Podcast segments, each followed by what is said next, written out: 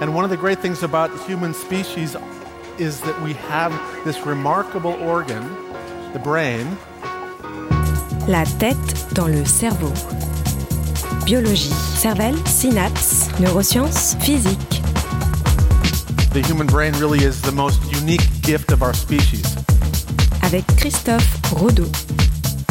La tête dans le cerveau est une chronique qui, chaque semaine, invite à découvrir les mystères et les secrets du cerveau. Et si tout ceci n'était qu'une immense supercherie? Et si tout ceci n'était qu'une belle arnaque? La tête dans le cerveau.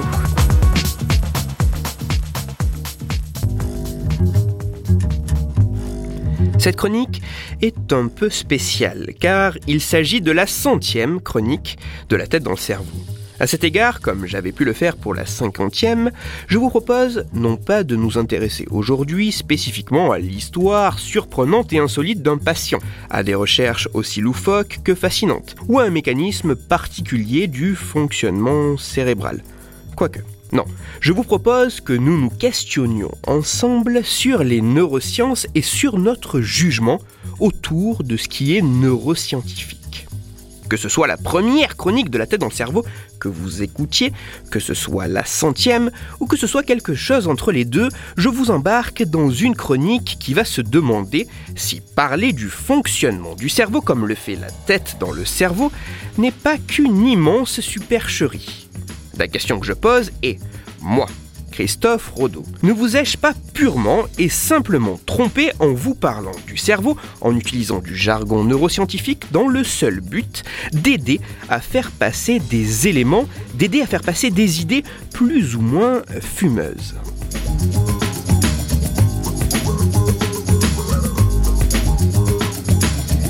À ce stade de la chronique, vous pourriez vous demander, et à raison, mais qu'est-ce qu'il se passe Vers où veut-il partir?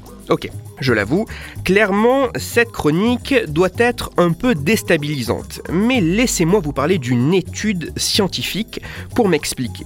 Cette étude a été réalisée par des chercheurs de l'université de Yale, publiée en 2008 dans la revue scientifique Journal of Cognitive Neuroscience. L'une des expériences de cette étude a été réalisée avec un peu plus de 80 volontaires. Cette expérience était assez simple. Au début de celle-ci, chaque participant se voyait remettre un document. Sur ce document, 18 phénomènes psychologiques étaient décrits dans un paragraphe et expliqués en une courte phrase.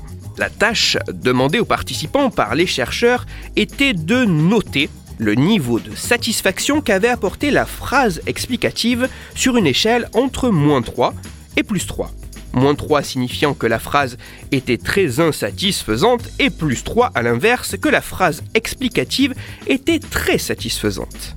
La subtilité de l'expérience résidait dans ce que contenait cette phrase explicative que les participants devaient évaluer. La moitié des phrases explicatives étaient correctes et apportaient une réelle explication, un réel plus. L'autre moitié, en revanche, était des reformulations de la description du phénomène et n'apportaient pas d'explication. Mais ce n'est pas tout. La moitié des participants avaient également dans chacune des phrases explicatives, qu'elles soient correctes ou incorrectes, des arguments neuroscientifiques mentionnant notamment l'implication d'une région cérébrale précise dans le phénomène psychologique expliqué.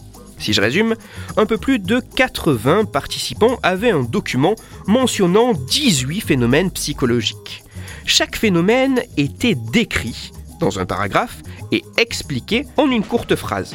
La moitié des explications étaient correctes, l'autre moitié incorrecte et n'apportait rien. En plus de cela, pour la moitié des volontaires, les explications correctes et incorrectes contenaient des arguments issus des neurosciences. La tâche des participants était d'évaluer le degré de satisfaction de l'explication.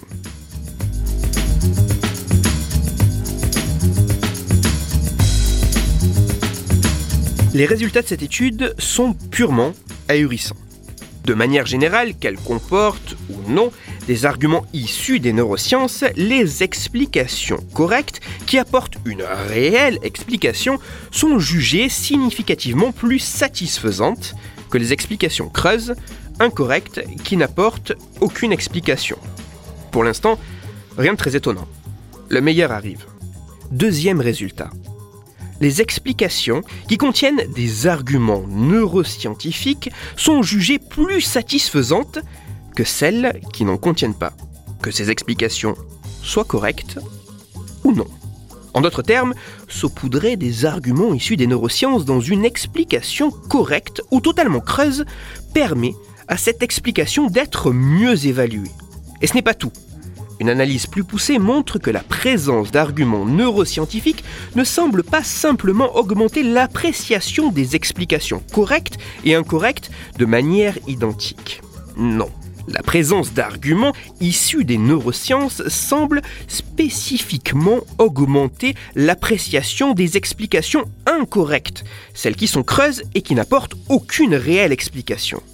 Plus récemment, une autre étude menée en 2015 sur plus de 250 individus avec un protocole similaire a montré qu'une mauvaise explication contenant des arguments neuroscientifiques était mieux évaluée qu'une explication correcte mais ne comportant pas d'arguments issus des neurosciences.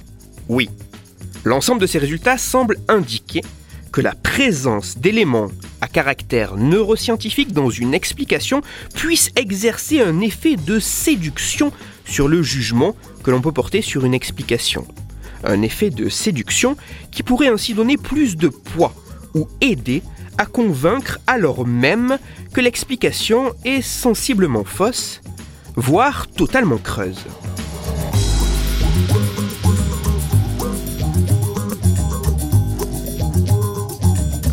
En montrant que la simple présence d'un soupçon de neurosciences peut rendre une explication, un texte, un produit plus sexy et convaincant.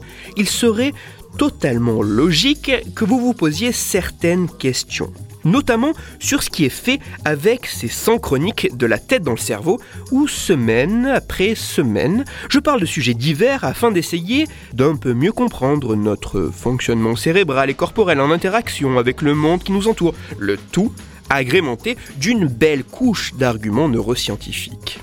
Alors, est-ce que tout ceci n'est qu'une immense supercherie?